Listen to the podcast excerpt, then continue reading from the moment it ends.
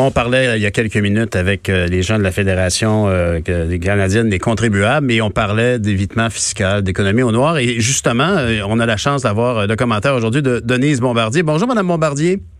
Bonjour. Justement, on parle justement de ces tentatives d'évasion ou d'évitement fiscal qui vous préoccupent aussi. Ça me préoccupe, mais en même temps, en même temps, faut être réaliste. D'abord, j'ai fait, j'ai fait cette chronique. Euh, c'est une, c'est difficile parce que la caisse de dépôt, il y a tout un, il y a tout un côté technique là-dedans dans l'explication. Mhm. Mais il est certain que la caisse de dépôt, c'est une institution publique et que les dirigeants euh, qui, la, qui, la, qui, qui, qui, en ont la responsabilité durant leur mandat, ils doivent répondre aux exigences de, de du gouvernement et de la population. Mhm. La population au Québec est, est certainement très sensible à l'évasion fiscale, plus que dans d'autres pays. Il faut bien le dire. Nous, nous sommes, je dirais, dans la pointe des gens les plus, les plus, euh, sur ça, bien euh, sûr. presque tatillons, oui.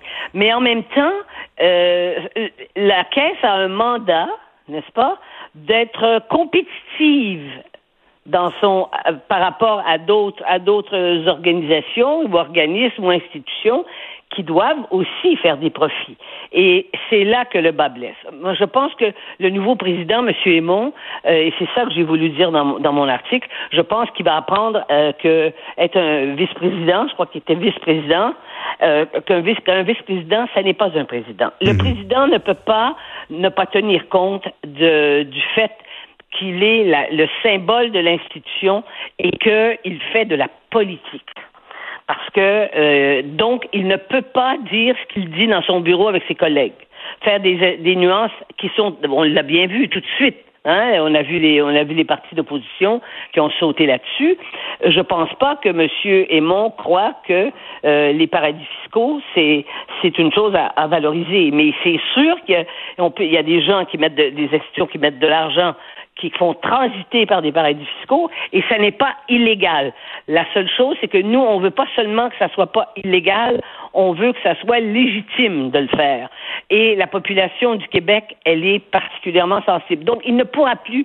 Il a été, euh, il a été gauche dans sa déclaration qu'il a faite et c'est pour ça d'ailleurs qu'il s'est retrouvé euh, en manchette, mais il est pas, mais mais c'est certainement pas quelqu'un qui veut revenir en arrière puis qui pense qu'il faut euh, qu'il faut euh, être à la limite de la légalité pour faire entrer l'argent du le bas de laine des Québécois pour le faire prospérer. Mais il est obligé de le faire prospérer. Mais vous avez bien fait de, de, le soulever, Madame Bombardier, parce que c'est quand même perturbant de lire chez un homme de la haute finance qui s'occupe du bas de laine des Québécois que les les, terrains à juridiction à fiscalité réduite sont simplement utilisés comme des terrains neutres pour structurer les transactions internationales. Ça, ça fait réagir quand même.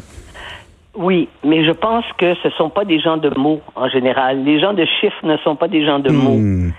Et ils ont, et ils, manquent d'épithètes, autrement dit, d'adjectifs pour qualifier les choses. Ils ont un vocabulaire qui est ce qu'on appelle la langue de bois, finalement. Hein.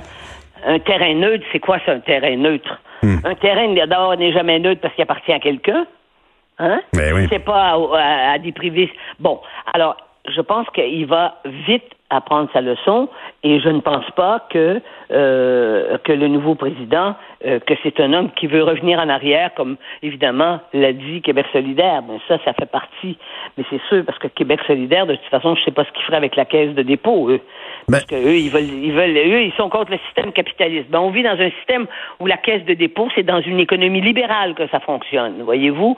Alors quand quand les, les critiques nous viennent d'une sorte d'extrême gauche euh, qui est plus qui est plus rêvé que réel, ben ça n'a pas beaucoup d'importance, mais ça frappe l'imagination des gens. Et c'est en ce sens-là que c'est démagogique de, de, le faire. Et alors donc, je pense que c'est important. On veut que la Caisse de dépôt, tous les Québécois veulent que la Caisse de dépôt leur donne des rendements euh, pas excellent, mais spectaculaire dans certaines circonstances. Mhm. Eh bien, il faut savoir que nous ne sommes pas prêts, et que le Québec et les citoyens québécois ne sont pas prêts à, à faire ce qu'il faut, à donner des mandats pour que les rendements soient infiniment plus importants qu'ils ne le sont sur le marché, quoi. Mais Mme Bombardier, c'est sûr que pour le commun des mortels, entendre cette approche de M. Aymon, sur le coup, ça donne une impression que, mais où est cet idéal, où est cette vision euh, du, de, l'argent bien placé en toute légalité, la, la recherche d'opportunités de développement économique, alors que finalement, on est en train d'avaliser un peu une dimension, ben écoutez, hein, si on va être dans la cour des grands, ben il faut accepter le chantage ou l'approche des grands euh, d'ailleurs, d'autres que du Québec. Oui, mais avec des, avec des arguments comme ça, quand on s'en sert dans le privé, regardez ce qu'a fait Lavalin. Lavalin savait que les bacs chiches, hein, tels qu'ils les ont appliqués, que ça s'applique beaucoup dans ce monde-là n'est-ce pas? Hmm. Mais vous avez vu ce qui est arrivé avec euh, ce qui est arrivé à cause de ça. C'est sûr que ça fonctionne comme ça. Mais c'est sûr aussi qu'il y a un courant et que ce courant-là, il est en Occident. Donc, il n'est pas nécessairement dans les pays. Il y a des pays extrêmement riches, très petits, on les nommera pas, qui ont des milliards, qui contrôlent et qui, eux, n'ont aucune de ces contraintes-là même s'ils appartiennent aux Nations Unies puis tout ça. Mais vous savez qu'en Europe, c'est grâce à la communauté économique européenne, c'est elle qui a policié le système parce qu'il y avait des pays où ça fonctionnait complètement comme ça. Hein? Les paradis fiscaux, ça ne dérangeait pas. De toute façon, le Luxembourg, qu'est-ce que c'est? C'est un paradis fiscal. Mm-hmm. Eh bien, ils ont, ils ont, ils ont policié le système. C'est très important. C'est une, des, une, des avancées. Parce que plus on est une société avancée et égalitaire, moins on peut accepter des violations euh, à, la fiscalité des pays. En fait, c'est pas illégal de mettre d'argent dans un dans, dans une banque. D'ailleurs, qui, avec on les voit. Si vous êtes allé dans les paradis fiscaux, vous êtes toutes les banques canadiennes sont là, ils ont toutes pignon sur rue. Ah vous pouvez mettre votre argent là. Le problème, c'est que vous ne pouvez pas contourner, violer la loi fiscale du Canada c'est-à-dire ne pas déclarer ce que vous avez si vous le rapatriez. Voyez-vous? Exact. Peut-être que vous allez avoir plus, un peu plus de, mais il faut que vous déclariez vos, euh, ce, que, ce que vous touchez, c'est sûr. Mais et, comment avez-vous perçu l'intervention de Marois Risky qui a jamais peur de brasser la cage, même au Parti libéral? Euh, Ses commentaires sont quand même avisés. Elle a une formation en la matière. Elle a une formation, mais elle est d'abord une politicienne. Elle fait de la politique. Elle le sait. Les nuances que lui a mal expliquées. Hein?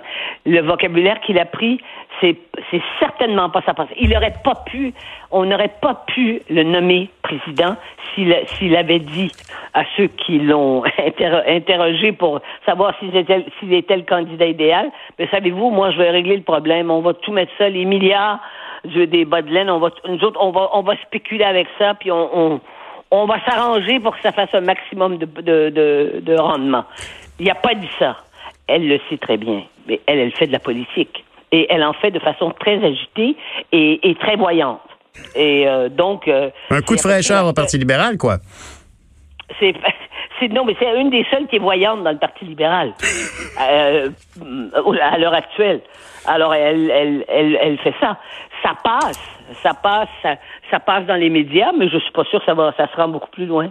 Je peux vous dire en tout cas que je suis toujours admiratif de voir ces jeunes femmes issues, les, les, millénarios ou les millénariales comme elles, euh, prendre la place, euh, brasser un peu et déranger. Puis j'imagine que vous aussi, vous qui avez passé votre vie à, vous tenir debout, vous devez voir ça d'un bon oeil. Et vous devez voir aussi d'un bon oeil le jugement euh, sur M. Weinstein hier aux États-Unis.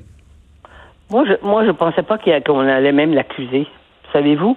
Parce que quand j'ai vu les, les, les seuls, en fait, les, les, les, seules femmes qui, qui, ont, qui, ont, qui, ont, qui sont allées témoigner, je me suis dit, et qui racontaient, dont on savait après que ça a été mis en preuve, que qu'elles avaient, elles avaient après eu des relations entre l'une d'entre elles, si j'ai bien compris, a eu des relations sexuelles après avec lui, comme si de rien n'était. Hmm.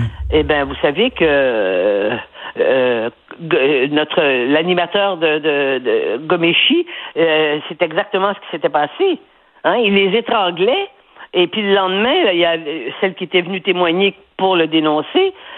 On avait trouvé un courriel dans lequel elle disait Je m'ennuie de tes belles mains. Ses belles mains avaient servi à l'étrangler la veille parce que ça fait partie de ses fantasmes. Et lui, il s'en est sorti mais, Je, pense, je, pense, que dans le cas, dans le cas de, de, de, Weinstein, il y a quand même, si on parle d'une utilisation euh, d'un terme très, très commun, on peut vraiment parler d'abus de pouvoir. Cet homme menait l'industrie du cinéma et, et, et, toute personne qui voulait... Les, oui, les plus grands, les plus grands dans le cinéma sont pas ça. Le président des, des, des, les présidents des très grandes compagnies de cinéma, ils sont pas là-dedans. Lui, il était dans un domaine spécial. Il faisait des films, un peu des films d'auteur et il avait ses entrées au Oscar. Mm-hmm. Et c'était ça son pouvoir. Et il y avait plein de gens, qui et en particulier plein de femmes, qui le, qui, qui le, qui le fréquentaient pour ça. Mais lui, c'est un prédateur, mais vous avez vu, ça a été, ça n'a pas été retenu. Parce que si, si on, si, quand il y aura le procès euh, dans l'Ouest, en Californie, si jamais on l'accusait aussi d'être, un prédateur, là, ce serait la prison à vie. Mm. Hein? Mais de toute façon, disons que c'est une consolation. Euh, parce que il a quand même été mis en accusation et je sais, j'ai relu euh, ce matin justement l'entretien que sa, sa, son avocate, qu'il appelle, euh, c'était, on l'appelle le pitbull aux États-Unis, Mhm. qui a réussi à faire, euh, à- qui a réussi à gagner des causes toujours euh, sur ces questions-là. Et euh, eh bien, je me suis dit, mon Dieu, elle va, elle va y arriver, mais elle, elle y est pas arrivée. Et de toute façon, même si, je vais vous dire, même si le, le tribunal ne l'avait pas condamné, ceux qui viennent après lui ne peuvent plus se comporter comme ça. Oui. Que y- le frein, les, fr- les freins ont été mis définitivement, mais la nature humaine étant ce qu'elle est, la complexité de la sexualité humaine étant ce qu'elle est, et les limites du droit à essayer de codifier les, les, les, les, les comportements sexuels étant, on est, c'est très, très, très complexe. En- Mais- par exemple, la notion de consentement. Mais Hein? au, au niveau, au niveau de la légalité actuellement, il y a quand même un énorme rattrapage à faire. Je, je lisais euh, ce, ce week-end le, le, le, le, le deux pages du Devoir avec les témoignages, entre autres, d'une jeune femme, Anna Quinn, qui a, entre autres, fait cette, euh, sa, sa, sa- sa présentation sur une vidéo qui est bouleversant de voir cette jeune fille, qui à quel point le Oui. système demeure euh, un une embûche euh, dé- décourageant toute forme de plainte officielle qu'on qu'on n'ose déjà pas faire parce qu'on a un rapport intime avec une personne. Mais moi, je ne sais pas si c'est parce que c'est à cause de, de, de ma génération, mais il est évident aussi qu'il y a un discours qu'il faut te- tenir, c'est que euh, les femmes doivent être plus prudentes qu'elles ne le sont. Ça, euh, indépendamment de tous les, les progrès qu'on a faits, il faut quand même mettre les femmes en garde contre des prédateurs. Faut pas dire, toi, tu as droit à tout, c'est mon droit. Tu as ton droit, mais s'il te met la main là où on sait, eh ben, t'as ton droit, il saute. Ben, Alors, effectivement, on, est dire- on est dans une période de transition en tant que parents, on peut dire ça à nos filles, mais par contre, euh, on- on- comme on le voit bien dans les campagnes publicitaires qui sont orchestrées actuellement par le gouvernement du Québec, il, il faut aussi s'assurer que les hommes cessent d'avoir ce genre de de, de, de, de- croire Mais la majorité des hommes n'a pas. Bien sûr. Ça s'adresse pas à la majorité, ça s'adresse à cette minorité qui ne vivent que de leur pulsion sexuelle. Exact, Et, exact. ça, et savez-vous quoi? C'est un mystère quand on voit ce que ça leur coûte en termes, en termes de réputation, en termes aussi d'argent, Mhm. et puis en termes de liberté. Il faut se dire que vraiment, on dit, mais ils sont fous, quoi. Mais ça n'a rien à voir avec l'intelligence, Mhm. la pulsion sexuelle. C'est ça. Quand on, on- quand on pense avec ses, ses organes génitaux. Madame Bombardier, je vous remercie beaucoup. euh. Merci beaucoup pour vos propos. On se parle la semaine prochaine, j'espère. Au revoir. D'accord, au revoir.